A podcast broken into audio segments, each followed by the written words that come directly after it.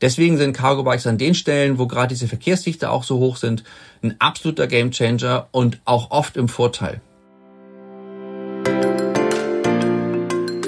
Lieferzeit, der Logistik-Podcast.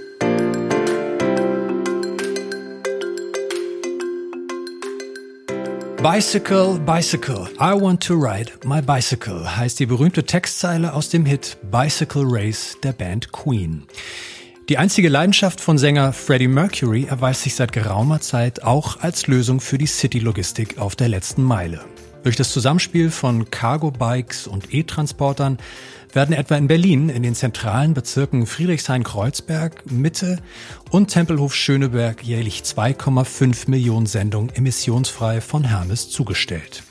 Davon profitieren immerhin 300.000 Einwohnerinnen und Einwohner. Willkommen bei Lieferzeit, dem Logistik-Podcast. Mein Name ist David Siems, ich bin Journalist aus Hamburg und in jeder Folge spreche ich mit Expertinnen und Experten über die wichtigsten Themen der Branche. Mein heutiger Gast ist Martin Schmidt, Vorsitzender vom Radlogistikverband Deutschland und Gründer von Cycle Logistics CL, die umweltfreundliche Cargo-Bike-Konzepte für Innenstädte entwerfen und umsetzen. Mit ihm spreche ich unter anderem über die Frage, ob Lastenräder langfristig überhaupt in der Lage sind, Autos als Zustellfahrzeuge zu ersetzen. Hallo Martin, willkommen bei Lieferzeit. Hallo David, ich freue mich dabei zu sein. Um kurz eine andere Textzeile noch zu bemühen oder zu zitieren, wir waren eben bei Queen. Es gibt ein berühmtes Lied von der Band Seed, ähm, berühmter Hit Dickes B, da heißt es Mama Berlin, Backsteine und Benzin, wir lieben deinen Duft, wenn wir um die Häuser ziehen. Du bist Berliner, wohnst in Berlin, ohne Auto geht's in Berlin nicht, oder?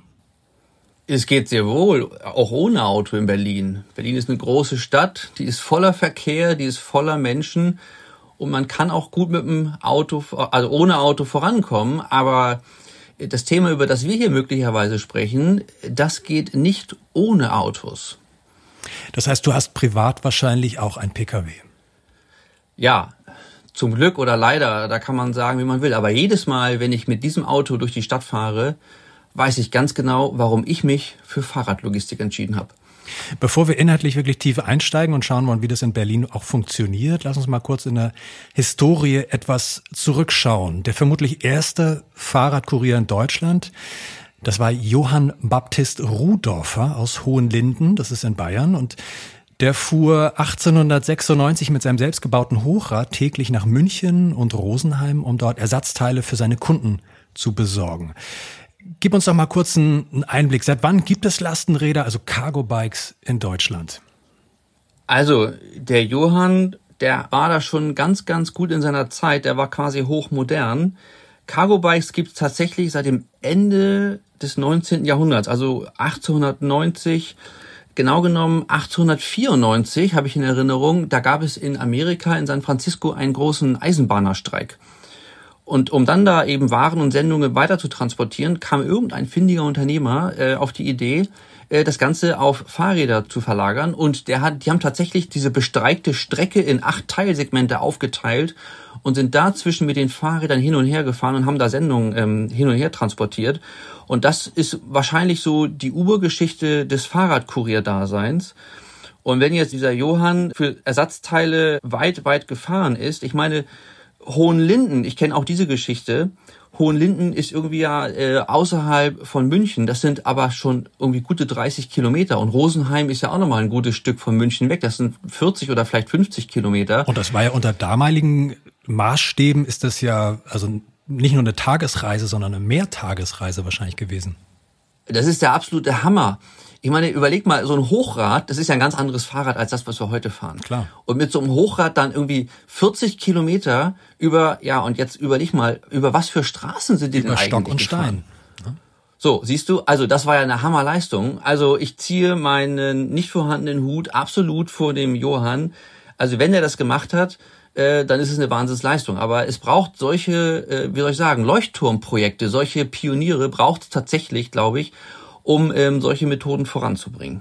Wenn wir mal ins 20., 21. Jahrhundert springen, also die Cargo-Bikes, die Lastenräder, die wir kennen aus dem Alltag, so die ersten Versionen, wann wurden die denn so richtig spruchreif? Wann tauchten die auf auf den deutschen Straßen? Ich mache nochmal einen Sprung zurück. Also tatsächlich ist ja um die Jahrhundertwende bereits, äh, ist es ja extrem dankend angenommen worden, äh, dass es dann auf einmal Fahrradformen gab, die wirklich auch für Lasten vertretbar zu bewegen waren. Das Hochrad ist natürlich völlig ungeeignet. Das ist ja ein instabiles Fahrzeug. Da kannst du ja kaum Gewicht mitnehmen. Ich glaube, die haben damals schon sehr schnell erkannt, dass man eben einfach kleinere Räder braucht, also wirklich kleinere Laufräder und auch, dass möglicherweise drei Räder dann eben eine ganz andere Fahrmöglichkeit ermöglichen. Und ähm, dann in den 20er Jahren, also 1920er Jahren, da wurde ja dann auch dieses äh, berühmte Long John, also die Bauform eines langen Cargo-Bikes, das ähm, ja vor dem Lenker eine Ladefläche hat, die wurde dann ja vorgestellt. Und ich denke, ähm, bis wirklich bis Ende des Zweiten Weltkrieges, bis also das Auto wirklich den Vormarsch durch unsere Verkehrslandschaften geschafft hat. Bis dahin ja waren ja Cargo-Bikes wirklich weit verbreitet und eingesetzt. Also Bäcker und Milchlieferanten und der ganze Wirtschaftsverkehr. Es gab ja gar nicht die Autos in den Mengen und auch nicht die Menschen, die dann eben Autos bewegen konnten. Die Fahrräder waren schon damals da. Heute natürlich haben wir ganz andere Fahrzeuge. Heute haben wir Cargo-Bike-Hersteller, die also ganz, ganz neuartige Fahrzeuge auf den Markt bringen. Also Cargo-Bikes haben schon eigentlich eine sehr lange Geschichte, aber ich glaube, die aktuellen Probleme, die wir haben, die zeigen uns, was wir vielleicht heute machen sollten mit Blick auf die Vergangenheit. Auf die Probleme wollen wir gleich mal eingehen. Ähm, wenn ich mal mich so an die letzten zehn Jahre erinnere, so meine Wahrnehmung auch im Alltag, im Straßenalltag, dann hat das Thema Cargo Bikes, das Thema Lastenräder ja ordentlich an Fahrt aufgenommen. Vor allem natürlich auch in der Paketlogistik. Wie bewertest du die Entwicklung? Also erstmal muss ich gucken, das Cargo Bike an sich hat ja eine rasante Entwicklung hergenommen. Also so ein Fahrzeug am Markt anzubieten ist ja eins, aber es braucht auch die Leute, die es nutzen wollen. Natürlich schaffe ich es, meinen Privateinkauf auch mit dem Cargo-Bike gut nach Hause zu bringen. Mein ganz übliches Stadtfahrrad mit zwei großen Satteltaschen hinten dran ist ja auch schon ein Cargo-Bike. Oder wenn ich einen Frontgepäckträger habe, um nochmal extra was draufzuladen, dann ist es auch schon ein Cargo-Bike. Ja, das ist dann ein privater Wirtschaftsverkehr. Wenn ich meine Einkäufe erledige, dann ist das ein guter Anfang. Und ich habe mir die Zahlen angesehen äh, vor kurzem, wie sich eigentlich der Cargo-Bike-Markt entwickelt hat. 2016, das ist fünf Jahre her, haben wir in Deutschland ungefähr 15.000 Cargo-Bikes verkauft. Mhm. Fünf Jahre weiter sind es bereits über 100.000 Fahrzeuge, Cargo-Bikes, die verkauft werden. Und jetzt musst du noch mal weiter überlegen, drei Viertel davon sind tatsächlich auch E-Bikes. Also elektrisch unterstützte Fahrzeuge, und ähm, was heißt es? Das heißt doch, dass, dass jeder, selbst wenn er sagt, ich bin nicht so fit, ich habe nicht die Kraft, ich habe nicht die Kondition, jeder kann aber mit so einem Fahrzeug tatsächlich seine Einkäufe erledigen, weil der Motor ihm ja hilft. Und das sind eben die spannenden Momente, wo ich sage, Leute, lasst das Auto einfach einmal länger stehen oder schafft es sogar ab und äh, nehmt das Fahrrad und geht zum Einkaufen. Und wenn das Wetter schietig ist, dann ist es doch ein total toller Anlass, zu einem äh, hochwertigen Outdoor-Ausrüster zu gehen und sich eine total coole Regenjacke zu leisten. Wir haben auf der einen Seite natürlich auch den E-Bike-Boom, ähm, bedingt ja, vielleicht ein Stück weit durch Corona, dass die Menschen gesagt haben, sie haben gar nicht mehr die Möglichkeit, groß ins Ausland zu fahren. Sie wollen nicht mehr fliegen. Lass uns doch einfach in ein tolles Fahrrad, zum Beispiel in ein E-Bike investieren. Das gleiche, die gleiche Beobachtung machen wir jetzt auch beim Thema Cargo-Bikes, dass immer mehr Unternehmen auf der letzten Meile auch auf die Lösung von Cargo-Bikes zurückgreifen. Hm, wenn wir das jetzt mal übertragen auf die steigenden Sendungsmengen. Wir haben nämlich im letzten Jahr zum ersten Mal oder hat die deutsche CAP-Branche zum ersten Mal die Schallmauer von vier Milliarden Sendungen jährlich durchbrochen. Dann haben wir auf der einen Seite unglaublich viele Pakete, unglaublich viele Sendungen, die ja an die Empfänger und Empfängerinnen gebracht werden müssen. Und dann haben wir in unserer Vorstellung die Cargo Bikes, wir haben natürlich die Zustellfahrzeuge und wir haben immer die Frage, inwiefern können denn Cargo Bikes Zustellfahrzeuge ersetzen, beziehungsweise auch äh, nicht nur entlasten, sondern auch ersetzen.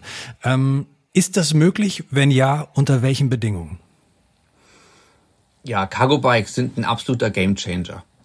Also muss ich ganz klar sagen. Unser Verkehrsminister, der noch in der Regierung amtiert, ist ja ein selbsternannter Fahrradminister. Und der hat schon vor zweieinhalb Jahren gesagt, also 20 Prozent der Wirtschaftsverkehre können aufs Cargo Bike verlagert werden. Jetzt reden wir von Wirtschaftsverkehren.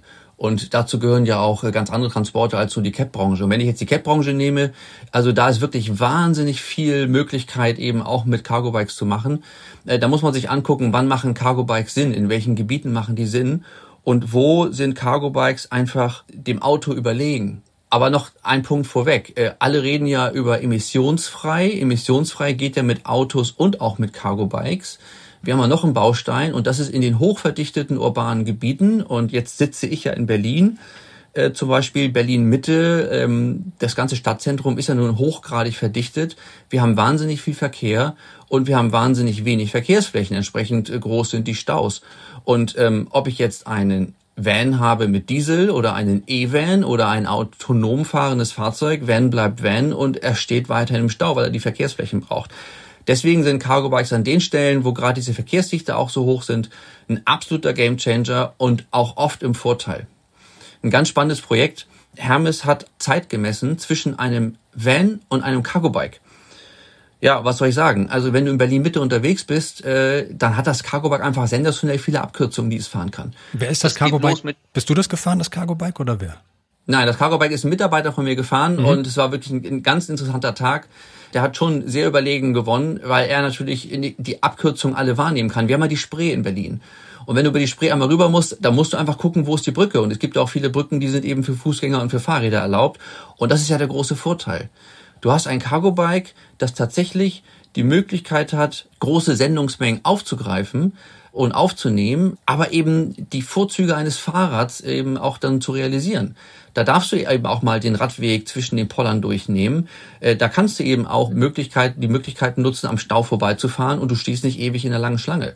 Und man kann sie auch ein bisschen durchschlängeln. Also schon ein, ein wahnsinniges Potenzial, was diese Cargo Bikes bieten. Und deswegen sage ich, ja, da wo die Gegebenheiten der, Ver der Verkehrsinfrastruktur einfach nicht gut sind für Autos, wo eine hohe Verkehrsdichte ist, aber auch wo ich ganz kurze Wege habe zwischen zwei Zustellstopps, dass das Fahrrad absolut äh, überlegen. Es ist gar, keine Frage.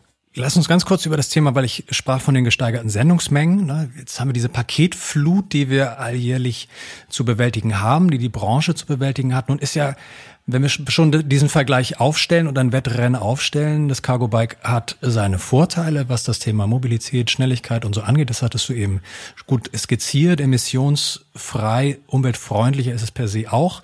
Aber wenn wir jetzt die gesteigerten Sendungsmengen einfach die Volumina uns anschauen, da ist natürlich, ähm, würde ich sagen, das Cargo Bike doch deutlich im Nachteil, oder?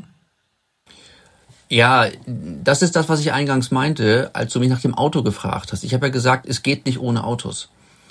Und es gibt ja viele Menschen, die kritisieren dieses ganze Online-Geschäft, dieses Versenden von Waren. Aber es ist ein Trend in unserer Gesellschaft. Also ob ich jetzt selber zum Supermarkt fahre und mir mein Essen äh, einkaufe im Supermarkt oder ob ich mir liefern lasse, mhm. äh, das ist ja letztendlich den Leuten selbst überlassen. Und äh, man kann ja sogar die Frage stellen, lohnt es sich eigentlich, einen Lieferwagen von einem Supermarkt mit Natur loszuschicken, der fährt eine Runde, oder ist es eher besser, auch, auch vielleicht von der, von der Klimabilanz, wenn all diese Kunden sich selber in ihr Auto setzen, um damit zum Supermarkt zu fahren? Also wo ist eigentlich die größere Verkehrs- und auch äh, Klimabelastung?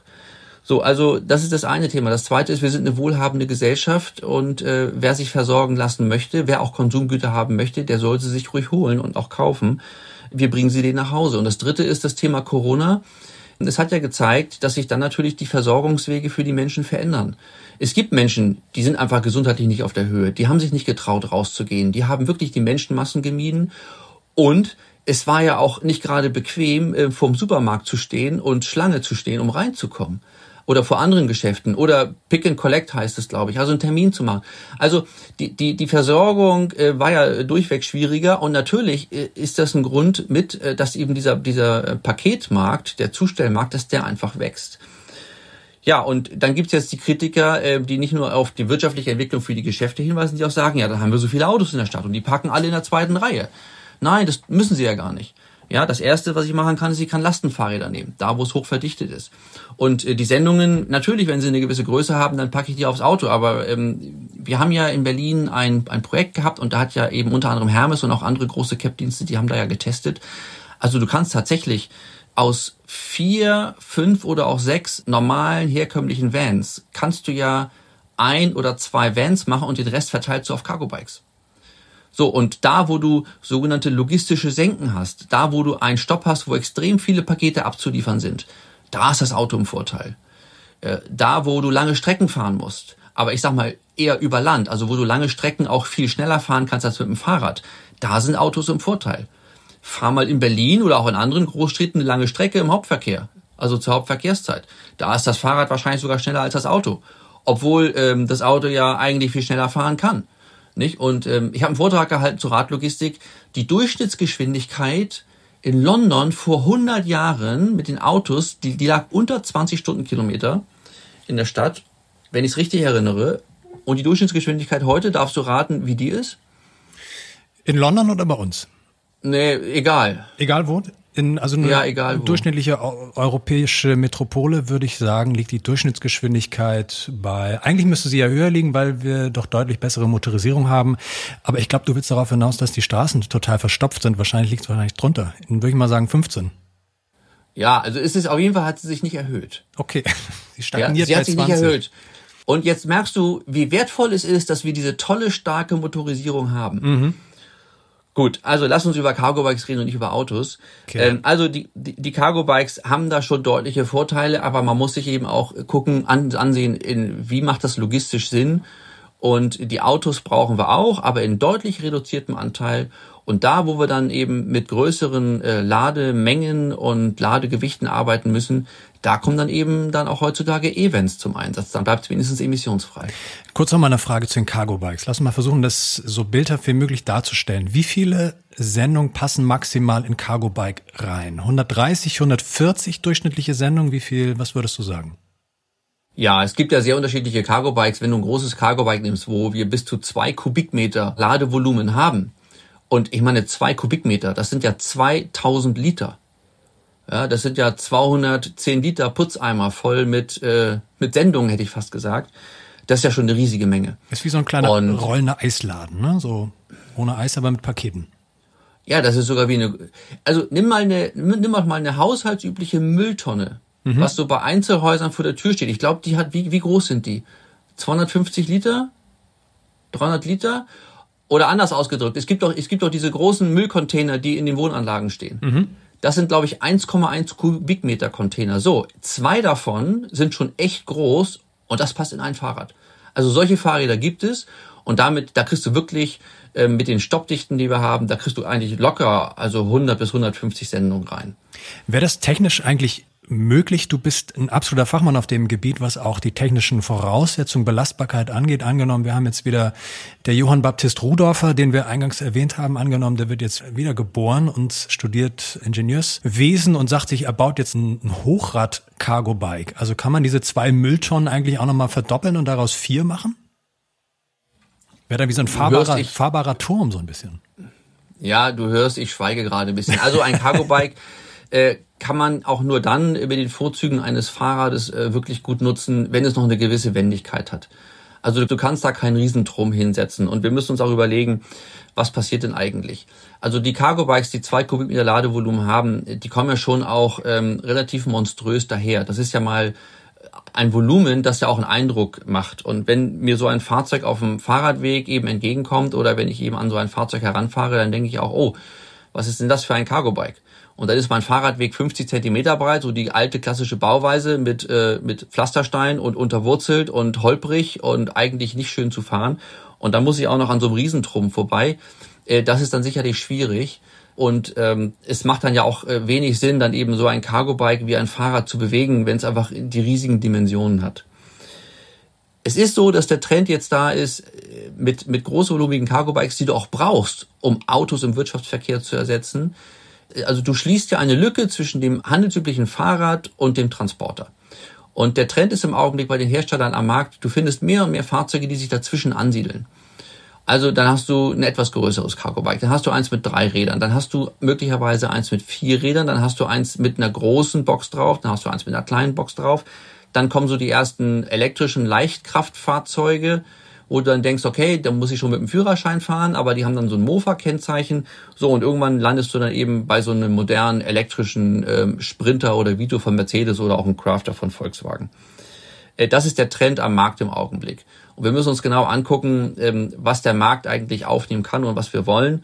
Äh, Fakt ist jedenfalls, äh, wir brauchen eine neue Infrastruktur. Und wenn dann mir so ein großes äh, Fahrrad auf dem Radweg begegnet, dann brauche ich auch eine entsprechende Fläche dafür. Es macht ja keinen Sinn, dass ich einen schmalen Fußweg habe, da habe ich einen schmalen Radweg und dann fahre ich da mit so einem riesigen Fahrrad.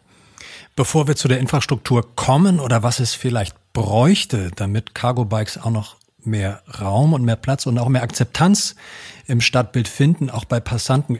Hast du Verständnis dafür, wenn Radfahrer und Passanten erstmal mit einem kritischen Blick auf Cargo-Bike-Fahrerinnen und Fahrer schauen? Cargo-Bike kann ja schon äh, ein bisschen beängstigend sein auf einem schmalen Radweg, was ja auch relativ viel Platz für sich beansprucht. Also wie kann man da vermitteln, wie kann man den Radfahrern und auch den Fußgängern sagen, das ist schon okay, dass die jetzt hier fahren dürfen?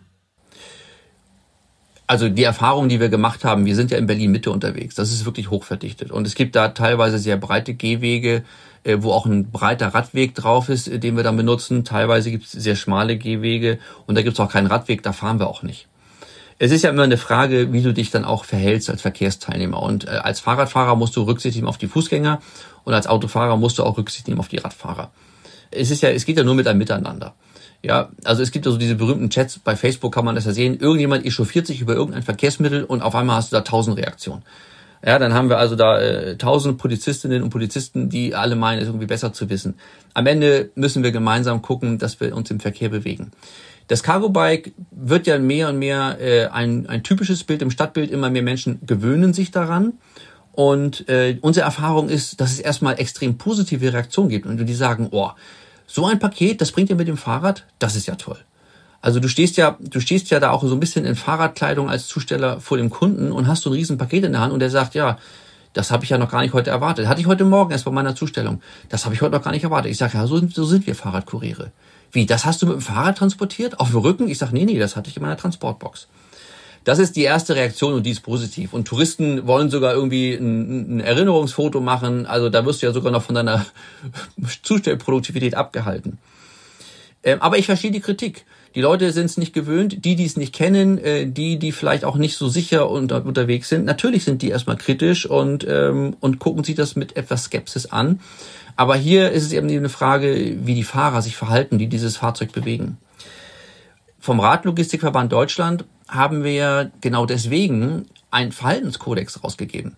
Also all unsere Mitgliedsbetriebe, die ja in genau diesem Segment unterwegs sind, die jeden Tag Waren mit dem Cargo-Bike transportieren, die sind also auch gebeten, und sie tun es auch, sich eben an diesen Verhaltenskodex, ähm, sich danach zu richten und mit entsprechender Rücksichtnahme und mit entsprechender Vorausschau auch die, die Fahrzeuge zu bewegen. Und äh, ich denke, darin äh, liegt die Kunst, eben die Verkehrsteilnehmer einfach miteinander äh, zu verbinden und zu Miteinander zu bewegen. Es gibt ja ein Radlogistikunternehmen, das ist ja seit Jahrhunderten, muss ich fast sagen, oder seit einem Jahrhundert auf allen Gehwegen unterwegs. Und das ist ja unser Briefträger. Der Briefträger hat ja auch ein Cargo-Bike. Der hat auch seine, seine ganzen Sendungen am Fahrrad dran. Und da sagt ja keiner was, wenn der auf dem Gehweg steht mit seinem Fahrrad und in die Häuser reinrennt. Ähm, ähnlich machen wir das natürlich auch. Aber wir werden nicht mit einem großen Cargo-Bike, das einfach andere Ausmaße hat, einen ganzen Gehweg zupacken. Das funktioniert nicht. Da müssen wir uns eine Lücke suchen, wo wir besser stehen können. Verhaltenskodex ist das eine Anforderung, was so ein Lastenrad haben muss auf der technischen Seite. Wir haben eben schon, oder ich habe eben so fantasiert, ne, so ein vier Mülltonnen übereinander als Hochrad gestapelt. Hast du gesagt, nee, das funktioniert wahrscheinlich nicht. Das muss immer noch die Wendigkeit eines, eines Rads auch haben. Welche Anforderungen muss denn ein Lastenrad, also neben ausreichendem Ladevolumen, ähm, ja auch erfüllen, um erfolgreich und nachhaltig in der Logistik eingesetzt zu werden? Ne? Also werden dem die heutigen Modelle schon gerecht oder sind wir da eigentlich erst am Anfang, was die technische Ausgereiftheit angeht?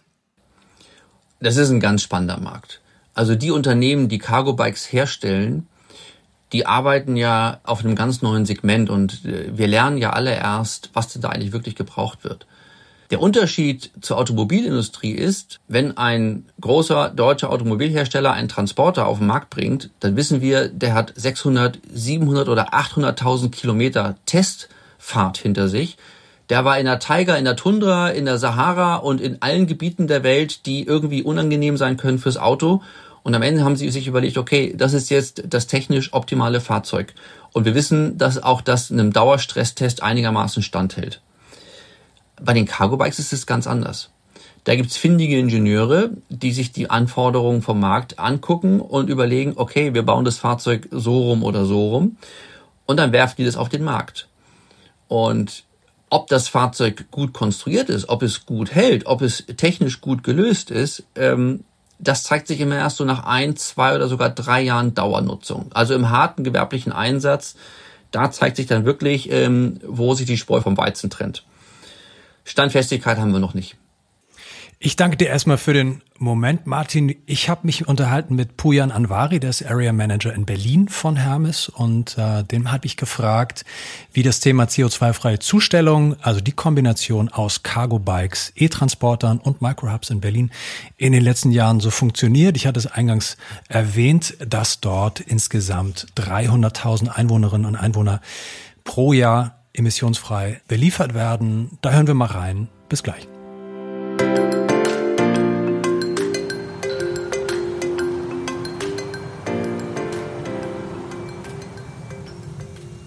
Bei Berliner Luft denken die meisten ja eher an den gleichnamigen Pfefferminzlikör oder an Harald Junke, der im TV-Abendprogramm der 80er Jahre über den Duft, Duft, Duft der Berliner Luft, Luft, Luft trällerte.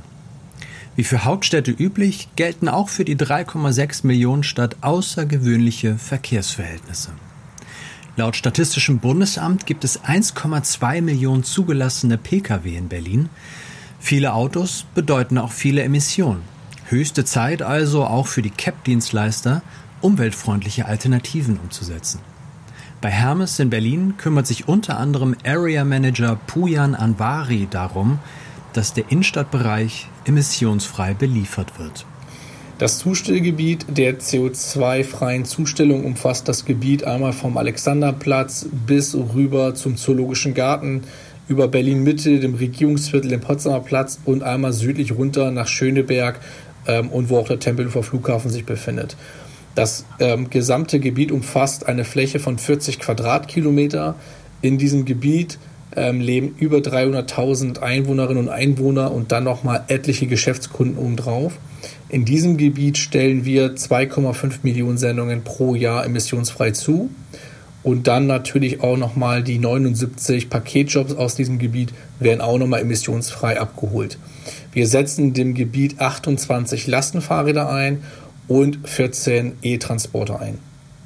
Okay, das waren jetzt eine Menge Zahlen. Nochmal zusammengefasst. 2,5 Millionen CO2-freie Sendungen pro Jahr für 300.000 Einwohnerinnen und Einwohner. Ein wichtiger Faktor für die Zustellung, Lastenräder brauchen keine Lieferzone und keinen Parkplatz. Sie fahren auf dem Radweg und stehen nicht in zweiter Reihe. Für die Fahrerinnen und Fahrer dennoch eine sportliche Angelegenheit. Aber um das überhaupt zu realisieren, müssen wir ganz klar sagen, ist ein Lastenfahrrad immer noch eine körperliche Betätigung. Das heißt, ich als Lastenfahrradfahrer, und das ist die Erfahrung der letzten drei Jahre, bin so nach ungefähr zwischen sechs bis acht Kilometer auch am Ende des Machbaren. Also sechs bis acht Kilometer ist so die Grenze, die wir festgestellt haben, die wir auch ehrlicherweise auch unseren Zustellern nur zumuten wollen. Und dementsprechend bist du auf ein Mikrodepot angewiesen. Damit die CO2-freie Zustellung auch funktioniert, muss das Zusammenspiel zwischen Cargo-Bikes, E-Transportern und mehreren über das Stadtgebiet verteilten Mikrodepots reibungslos klappen. Statt einem großen Hauptlager am Stadtrand gibt es somit mehrere kleinere Zwischenlager in zentraler Lage. Also im Kern können wir sagen, dass wir unseren Fahrerinnen und Fahrern im Schnitt zwischen sechs bis acht Kilometer Fahrzeit zumuten wollen. Und dementsprechend haben wir die 40 Quadratkilometer auch ähm, auf die Mikrodepots und auf die Fläche verteilt, so dass die Zustellerinnen und Zusteller auch die Möglichkeit haben, mal nachzuladen. Und das ist erstmal eine wichtige Komponente der Mikrodepots, sie auf den äh, in dem richtigen Gebieten, im richtigen Areal zu platzieren, zu finden und natürlich im Zusammenspiel mit den Lastenfahrrädern ist es wichtig, ganz einfaches, mal schönes Beispiel ist, wir stellen ja auch Fahrräder zu von Hermes. Und ein Fahrrad aus dem Fahrrad zuzustellen, ist wie eine Geburt. Das äh, funktioniert nicht so gut. Deswegen brauchen wir natürlich auch Elektrotransporter, die dann die größeren Sendungen zustellen.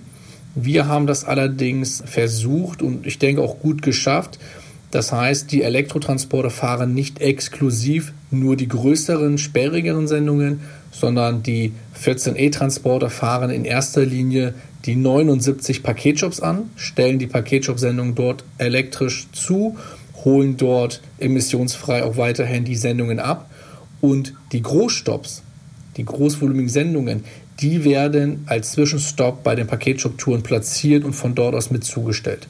Das heißt, wir setzen keine separaten Autos nochmal ein, die getrennt Paketshop und Großstücke beliefern, sondern wir haben es geschafft, die Großstücke in die Paketshops zusammenzubringen. Willkommen zum zweiten Teil von Lieferzeit, der Logistik-Podcast. Mein Gast ist Martin Schmidt. Martin, wenn ich mit meinem Rennrad in Hamburg unterwegs bin, habe ich manchmal schon meine Schwierigkeiten mit der Radinfrastruktur. Wir haben jetzt zum Glück einen Fahrradverkehrssenator, der sehr vollmundige Versprechungen macht. Ähm, wenn ich mir jetzt vorstelle, ich müsste ein großes Cargo-Bike durch den Stadtverkehr manövrieren, ist die Radinfrastruktur in deutschen Städten überhaupt für Cargo-Bikes ausreichend? Wir haben das Thema ja schon grob angerissen. Oder brauchen wir mehr Radwege und mehr Radschnellstraßen, Radautobahnen etc.? Oh, jetzt kann ich äh, lange ausholen, wenn du möchtest, aber ich versuche mich kurz zu fassen. Okay. Das ist ja ein ganz, ganz spannendes Thema. Ähm, ich glaube, wir haben das vorhin schon mal diskutiert der alte Radweg, 50 Zentimeter breit, vielleicht auch noch ein bisschen farblich abgegrenzt, ähm, auf dem Gehweg verlaufend, das ist sowas von überholt. Das ist gefährlich für die Fahrradfahrer, das ist gefährlich für die Fußgänger, das ist unangenehm zu fahren. Also die Radverkehrsinfrastruktur in Deutschland, die ist äh, doch in vielen, vielen Bereichen extrem desolat. Ich kenne viele gute neue Radwege, die sind hervorragend gebaut, ähm, die sind 2,50 Meter breit und das ist auch meine Forderung. Nicht nur als Praktiker, der irgendwie jeden Tag selber im Sattel sitzt, sondern auch als Vorstand vom Radlogistikverband. Wir brauchen extrem viel mehr breite Radwege. Das hat was zu tun mit, mit Verkehrssicherheit, mit Wohlfühlverhalten, mit Vorankommen. Und das Problem ist ja gar nicht, dass wir die Radwege nicht bekommen sollen. Ich glaube, auch die Politik ist total dafür. Nur, wenn wir jahrzehntelang unsere Städte auf Autos getrimmt haben, dann müssen wir uns nicht wundern, dass wir heute zu wenig Verkehrsflächen haben für alle anderen Teilnehmer. Und äh, das ist ja der Hauptpunkt, dass wir umdenken sollten. Verstehen, dass eben die Verkehrsflächenaufteilung nicht nur auf das Auto ausgerichtet sein darf. Und jetzt habe ich ja selber ein Auto, habe ich ja erzählt. Ich habe sogar jahrelang bei einem Automobilspediteur gearbeitet. Ich habe auch ein bisschen Benzin im Blut. Ich bin gar nicht gegen das Auto. Aber in den hochverdichteten Gebieten, da stelle ich ganz klar die Frage, brauchen wir so viel Verkehrsfläche für den ruhenden Individualverkehr? Also für parkende Autos. Kurze Zwischenfrage. 2,50 Meter breite Radwege. Die hast du in Berlin gesehen oder wo hast du die gesehen?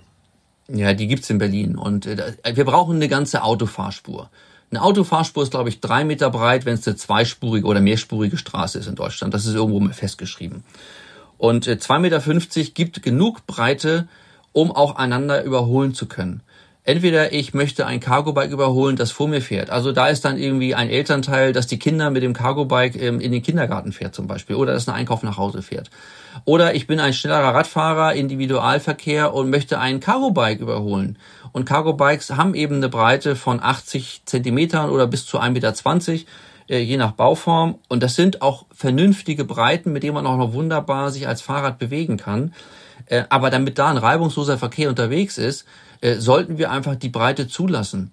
Wir haben ja auch Verkehrsteilnehmer, die nicht so geübt sind, die nicht diesen Verkehrsblick haben wie vielleicht der Fahrradkurier, der irgendwie jeden Tag seine 80 Kilometer oder mehr durch die Stadt schrubbt. Und die brauchen auch ein bisschen ähm, Pufferzone, ein bisschen Abstand. Es wurde doch letztes Jahr ist die Straßenverkehrsordnung geändert und es wurde doch vorgeschrieben, dass Autos mit mindestens 1,50 Meter Abstand an Fahrradfahrern vorbeifahren. Wer macht denn das?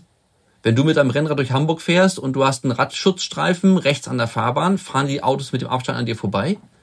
Ist mir im Alltag noch nicht begegnet. Also eigentlich geht's mir so, dass ich eigentlich jeden Tag doch sehr, sehr achtsam und sehr aufmerksam fahren muss. Es gibt eigentlich kaum eine, eine Tour, eine private Radtour durch die Hamburger Innenstadt, wo ich nicht in die Situation komme, wo ich sage, oh, hätte ich nicht aufgepasst, dann wäre die Tür aufgegangen und ich wäre gestürzt. Interessant finde ich aber, weil du sagtest, wir brauchen ein Umdenken. Zum einen brauchen wir eine andere Infrastruktur, aber primär auch ein Umdenken im Kopf. Ich finde es sehr interessant, wie stark auch die deutsche Sprache von Autobegriffen geprägt ist. Also wenn wir sagen, schalt mal einen Gang höher, um das und das zu erledigen. Oder wenn du sagst, ähm, ich will im Urlaub mal einen Gang runterschalten, um mich ein bisschen zu erholen. Also inwiefern quasi Begriffe aus der Automobilindustrie, aus dem Autofahren sich in unseren normalen alltäglichen Sprachgebrauch doch so eingeschlichen haben. Lass uns noch mal ganz kurz auf den Einsatz von Lastenrädern schauen. Immer wieder hört man, dass der Einsatz von Lastenrädern ja auch mit der Verfügbarkeit von Mikrodepots steht und fällt. Darüber haben wir jetzt noch gar nicht gesprochen. Inwiefern ist dieses Zusammenspiel Mikrodepots, Lastenräder für die Zustellung auf der letzten Meile wichtig? Kannst du das einmal erklären? Die Frage ist ja, wie kommt das Paket eigentlich in die Stadt und zu mir an die Haustür? Da ist ein ganzer Prozess, der dahinter steht wenn ich mein Paket irgendwo aufgebe und wenn ich jetzt ein Paket zu dir nach Hamburg schicken möchte aus Berlin, dann gebe ich das irgendwo auf und dann weiß ich ja gar nicht, wie geht es eigentlich. Die werden gesammelt im Postamt oder im, im Paketshop und dann werden die ja äh, transportiert zu einem großen Umschlagpunkt und nachts fahren dann auf irgendwelchen sogenannten Hauptläufen. Also das ist ja wie so ein Regelverkehr. Das ist wie, wie ein regelmäßiger ähm, Verkehr nach einem festen Fahrplan fahren dann ja LKWs oder auch dann Eisenbahnen äh, durch deutsche Lande zwischen den großen Depots hin und her, zwischen den großen Umschlagzentren, wo dann die Pakete dann eben aufgeladen und abgeladen werden und auch sortiert werden. Und dann werden die äh, in die lokalen Depots gebracht. Die liegen normalerweise außerhalb der Stadt, da wo Fläche nicht so teuer ist, da wo große Fläche verfügbar ist, um solche Logistikzentren aufzubauen. Und von dort fahren bisher sehr häufig die äh, Transporter los und fahren dann von außerhalb der Stadt mit ihrer Tour direkt ins Zustellgebiet und stellen zu. Mit Fahrrädern kannst du nicht von 30, 40 Kilometer außerhalb in die Stadt reinfahren, um dann zuzustellen. Und wenn du auch nochmal nachladen musst, weil du vielleicht nicht so viel Ladevolumen hast, dann fährst du nicht 30 oder 40 Kilometer wieder raus, um dann wieder reinzufahren. Da wirst du den Tag nicht fertig. Deswegen ist es erforderlich, dass du in diesem Transportprozess von außerhalb der Stadt in die Stadt noch eine Schaltstelle dazwischen schaltest, nämlich ein sogenanntes Mikrodepot. Also eine kleine Umschlagfläche, wo zum Beispiel ein LKW, gerne auch ein elektrisch betriebener LKW dann zukünftig, eine große Menge an Sendungen vom Hauptdepot in dieses Mikrodepot äh, liefert. Da werden die abgeladen und nochmal umgeschlagen und da werden die dann auf die Fahrräder gepackt. Und dann kannst du von so einem Mikrodepot das natürlich in einer zentralen Lage ist, äh, dein Einzugsgebiet bedienen. Und wir haben Einzugsgebiete, da kannst du schon mal drei, vier oder auch fünf Kilometer im Umkreis von dem Mikrodepot kannst du zustellen. Mit dem Fahrrad kann man da noch mit einigermaßen adäquaten, ich sag mal, Anfahrtszeiten ins Zustellgebiet, bevor du die erste Sendung an die Haustür lieferst, da kann man da einfach hinfahren. Und wenn du kürzere Wege hast, also wir haben ja auch ganz, ganz, ganz kleine Zustellgebiete, wo du ja nicht mal einen Kilometer weit weg bist, da ist es auch sehr einfach, dann mit einem kleineren Fahrzeug zu fahren und auch zwei, dreimal nachzuladen am Tag und äh, neue Pakete aufzunehmen, wenn du einmal leer bist. Und dann hast du den ganzen Tag zu tun und dann kannst du auch wirklich auf diese Art und Weise einen ganzen Van ersetzen. Das geht. Mikrodepots sind wirklich ein elementarer Bestandteil ne, in der Lieferkette. Interessanterweise gibt es ja bei vielen CAP-Dienstleistern auch schon das Modell, dass Bestandsgebäude gemietet, aufgekauft werden in innerstädtischen Gebieten, um dort Mikrodepots zu errichten. Wenn wir ganz zum Schluss nochmal schauen, so ein bisschen in die Zukunft schauen und auch ein bisschen vielleicht einen Wunsch formulieren, wie, was du dir wünschen würdest für die Zukunft, was das Thema Cargo Bikes auf deutschen Straßen angeht, dann, ähm, ja, wenn man so an Wünsche denkt, dann guckt man ja gern über Ländergrenzen hinaus und schaut, naja, nicht nur gerne nach Skandinavien, aber auch in andere Länder, zum Beispiel in die Niederlande. Ich habe jetzt gerade gelesen bei statista.com aktuelle Statistik, die Niederländer sind natürlich das Fahrradvolk Nummer eins. Auf Platz zwei die Polen, auf Platz drei kommen dann schon die Deutschen immerhin. Also Radfahren ist doch deutlich nicht unbeliebt in Deutschland. Gibt es andere Länder in Europa, die so eine Art Vorbildfunktion haben, wo du gerne selber Rad fährst, wo du gerne mit dem Finger auch drauf zeigst und sagst, Mensch, solche Verhältnisse brauchen wir hier eigentlich auch? Also wenn ich Radfahren gehen möchte, dann freue ich mich über Natur. Dann, dann suche ich mir Länder aus, wo es eine ganz, ganz spannende Natur gibt, ob es nun Berge sind oder Wälder oder am Meer oder auch wirklich durchs, durchs Binnenland.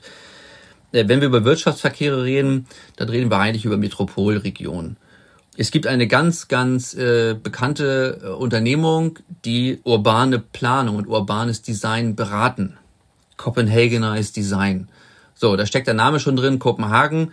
Ja, da gibt's auch einen ganz, ganz alten Experten, Michael Colville Andersen, äh, der dieses Unternehmen gegründet hat, vor, ich glaube, vor elf Jahren. Und äh, die beraten Kommunen und Städte, wie man eigentlich Städte auch fahrradorientiert denkt, wie man ein neues Verkehrsdesign entwickeln kann. Und wenn du jetzt dir anguckst, äh, wer sind die Fahrradnationen? Du hast es gerade gesagt. Also es gibt diese Copenhagenized Design, die geben jedes Jahr einen Städteindex raus, die fahrradfreundlichsten Städte. Da sind durch die Bank weg immer Kopenhagen und Amsterdam ganz vorne dabei. Und was, ist denn, also was ist denn da so super? Also was, was funktioniert da? Ja. Ja, die haben, die haben, die haben 14 Parameter, die sie bewerten und äh, danach vergeben sie irgendwie Punkte. Ich, ich, das Schema genau kenne ich nicht, aber es geht natürlich um die Frage, wie viel Infrastruktur habe ich? Wie viel Fläche gebe ich auch den Fahrradfahrern ähm, dann eben äh, an die Hand, dass sie die nutzen können? Aber es geht ja weiter. Was habe ich für Abstellanlagen? Es gibt diese schönen Bilder aus, aus den Niederlanden ganz häufig, wo die ja im modalen Verkehr unterwegs sind. Also ich fahre mit dem Fahrrad zur Bahn und dann fahre ich mit der Bahn irgendwo ähm, möglicherweise in die nächste Stadt, um dort zu arbeiten oder einzukaufen oder was auch immer Leute zu besuchen. Die haben ja riesige Fahrradabstellanlagen. Also ich kenne das ja nur in Deutschland so aus den Schulen und vielleicht von den Bahnhöfen, wobei Bahnhöfe nicht attraktiv sind. Da wird mein Fahrrad ja äh, doch gefühlt sofort geklaut. Ja, ähm. In Schulen ist es vielleicht ein bisschen besser. Aber solche Abstellanlagen haben wir ja lange nicht. Und das ist ein riesiger Punkt, ähm, der mit bewertet wird. Wie viel Priorität bekommt das Fahrrad eigentlich im Verkehrsfluss? Also Fahrradampelschaltung zum Beispiel oder auch so Durchfahrtberechtigung, Vorfahrtberechtigung für Fahrräder und auch für Fußgänger. Also das sind so Dinge. Dann wird die Sicherheit wird bewertet. Auch wie viel Cargo Bike wird eigentlich unterstützt. Und da geht es auch nicht nur darum, was du so sehen kannst, sondern auch darum, was dann die Kommunen tun. Wie viel arbeiten denn die Kommunen daran, die Leute auch fürs Fahrrad zu begeistern, die Leute zu motivieren? Also Informationskampagnen, Aufklärungskampagnen, Fördermittel auch für Fahrräder und wir haben ja nun zum Glück ähm, jetzt seit einiger Zeit haben wir äh, eine starke Förderung ähm, vom Bund für gewerblich genutzte Cargo Bikes. Wir hatten im letzten Jahr diverse Förderungen und äh, dieses Jahr auch viele neue Förderprogramme, die teilweise auch in den Privatbereich reingehen, aber noch lange nicht genug. Cargo Bikes sind einfach teuer, weil sie noch nicht in großen Mengen produziert werden. Ja, da müssen wir besser werden, da müssen auch die Cargo Bike Hersteller deutlich besser werden, dass sie da eben günstiger produzieren und trotzdem eine bessere Qualität liefern. Aber ähm, es sind ja die Privatmenschen, die das Auto stehen lassen sollen. Es sind ja nicht die Gewerbeverkehre, die wir töten wollen und sagen, also bitte drück jetzt alles aufs Cargo-Bike, sondern finde sinnvolle Lösungen. Und die Städte und die Kommunen, die sowas unterstützen, also die sind ganz weit vorne. Und das sind eben diese typischen Themen. Und wenn ich mir dann diesen Index angucke, 2019 ist die letzte Auswertung gewesen, äh, in den Top 10 ist leider keine deutsche Stadt. Leider nicht. Aber auf Platz 11 ist die Hansestadt Bremen. Immerhin. Und ja, und Berlin auf 15 und Hamburg auf 20. Also wir sind schon ganz gut dabei, aber da ist noch ganz, ganz, ganz viel Luft nach oben. Es ist viel Luft nach oben und es ist vielleicht auch noch viel Luft in unseren Radfahrerlungen, dass wir mal so eine schöne Radtour machen von Berlin nach Kopenhagen. Ich bin der Meinung, da gibt es einen sehr schönen Radwanderweg. Stimmt das? Bist du den mal gefahren zufällig? Nein, ich bin nie nach Norden gefahren. Ich bin äh, Hamburg-Berlin gefahren. Das mhm. kann man auch super fahren. Ansonsten bin ich mit Freude mehrfach über die Alpen gefahren, aber das ist dann auch vielleicht nicht mehr so ohne weiteres Cargo-Bike fähig, wobei ich ja derjenige bin, ich meine, ich habe ja auch manchmal einen Knall im Kopf. Äh, ich bin ja der Erste gewesen, der mit dem Cargo-Bike auf dem Mount Everest war. Das ist interessant, äh, vielleicht sogar ein komplett füllendes Thema für die einer der nächsten Podcast-Folgen. Du warst mit dem Cargo-Bike auf dem Mount Everest. Das musst du natürlich noch mal kurz erzählen, die Anekdote. Letztes Jahr im September hatten wir einen europäischen Verkehrstag. Ich, ich weiß nicht mehr den Begriff genau oder eine Klimawoche. Und die endete genau an einem Dienstag, wo in Berlin auch noch autofreier Tag angesetzt war. Und da habe ich gesagt, gut, das nutze ich und ich zeige euch nochmal, was man mit dem Cargo Bike eigentlich alles machen kann und vor allen Dingen, wo man mit dem Cargo Bike hinkommen kann. Und dann gibt es unter Radfahrern, Radsportfreunde kennen das, ähm, gibt es dieses berühmte Everesting. Suche dir einen Berg und fahr diesen Berg so oft rauf und runter, bis du 8848 Höhenmeter absolviert hast. Okay. Und in Berlin gibt es so einen Berg an der Havelchaussee, an, an der Havel, zum Grunewaldturm rauf. Der hat ungefähr ein Kilometer Länge, nee, ein bisschen mehr, 1,3 glaube ich sind es gewesen. Und dann hat er so knappe 50 Höhenmeter. Ich bin diesen Berg 188 Mal rauf und runter gefahren. Und habe dann ungefähr 9000 Höhenmeter auf der Uhr gehabt. Okay, ich hatte mich schon gerätselt, wie du jetzt mit deinem Cargo-Bike in den Flieger und dann in, nach Nepal ins Gebirge und dann den Mount Everest hoch und so. Aber das zählt auch im übertragenen Sinne. Also, liebe Zuhörerinnen und Zuhörer, das war Martin Schmidt, Leistungssportler, Extremsportler, Extremradfahrer und ähm, ja auch Gründer von Cyclogistics CL und Vorsitzender vom Radlogistikverband Deutschland. Martin, vielen Dank für die Zeit, vielen Dank für die Lieferzeit, vielen Dank für das Gespräch, hat mir sehr viel Spaß gemacht. Ja, vielen, vielen Dank. Ähm, mit dem Cargo-Bike kommt man überall hin. Schönes Schlusswort. Wir freuen uns, wenn Sie, liebe Zuhörerinnen und Zuhörer, Lieferzeit treu bleiben, wenn Sie uns über Ihren Podcast-Player abonnieren und weiterempfehlen. Und wenn Sie uns folgen, zum Beispiel bei Twitter unter hermes-presse, im Internet unter www.newsroom.hermesworld.com oder uns eine E-Mail schreiben an presse.hermesworld.com. Vielen Dank, lieber Martin, und bis zum nächsten Mal.